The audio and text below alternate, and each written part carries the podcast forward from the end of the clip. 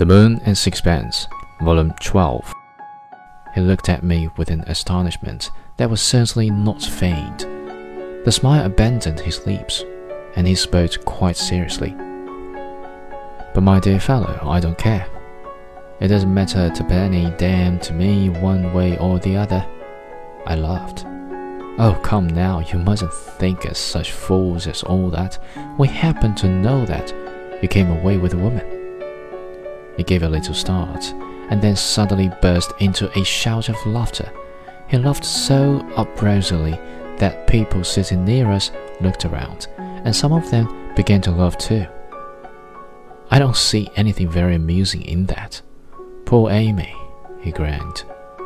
Then his face grew bitterly scornful. What poor minds women have got! Love is always love. They think a man lives only because he wants others. Do you think I should be such a fool as to do what I've done for a woman? Do you mean to say you didn't leave a wife for another woman? Of course not. On your word of honor. I don't know why I asked it for that. It was very ingenuous of me. On my word of honor.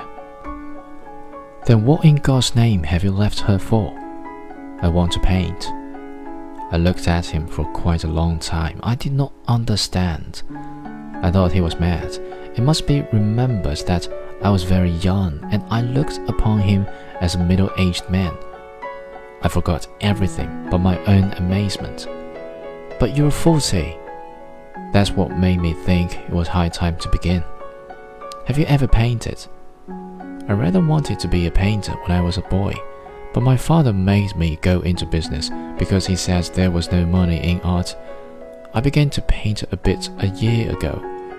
For the last year, I've been going to some classes at night. Was that where you went when Mrs. Strickland thought you were playing bridge at your club? That's it. Why didn't you tell her? I preferred to keep it to myself. Can you paint? Not yet, but I shall. That's why I've come over here.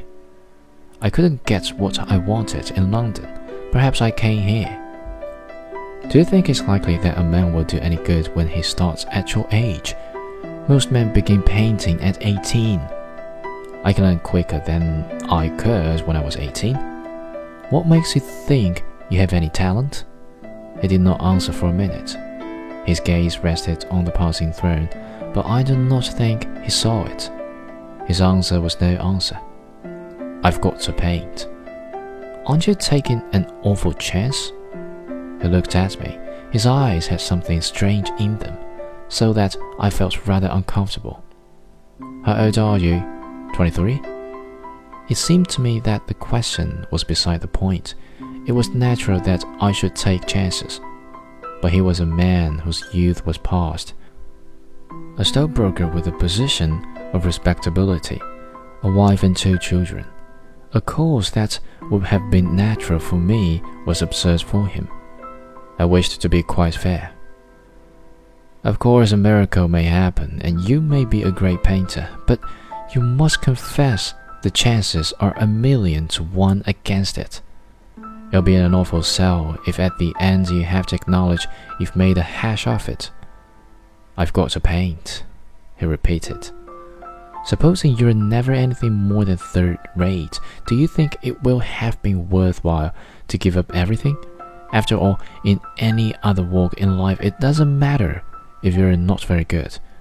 You can get along quite comfortably if you're just adequate, but it's different with an artist. You blasted fool, he said.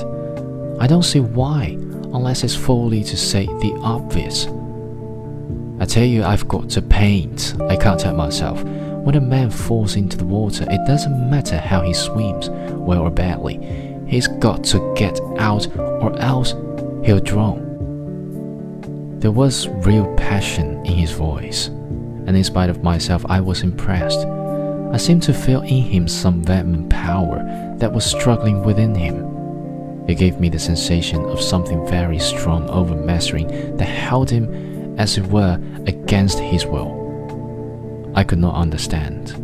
He seems really to be possessed by a devil, and I felt that it might suddenly turn and rend him. yet he looks ordinary enough. My eyes resting on him curiously caused him no embarrassment. Chapter 9 I wondered what a stranger would have taken him to be, sitting there in his old Norfolk jacket and his unbrushed bowler. His trousers were baggy, his hands were not clean, and his face, with the red stubble of the unshaved chin, the little eyes and the large aggressive nose, was uncouth and coarse. His mouth was large, his lips were heavy and sensual. No, I could not have placed him. You won't go back to your wife? I said at last. Never. She's willing to forget everything that's happened and start afresh. She'll never make you a single reproach. She can go to hell. You don't care if people think you're an utter blackguard. You don't care if she and your children have to beg their bread. Not to them. I was silent for a moment in order to give greater force to my next remark. I spoke as deliberately as I could.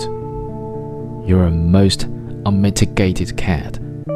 Now that you've got that off your chest, let's go and have dinner.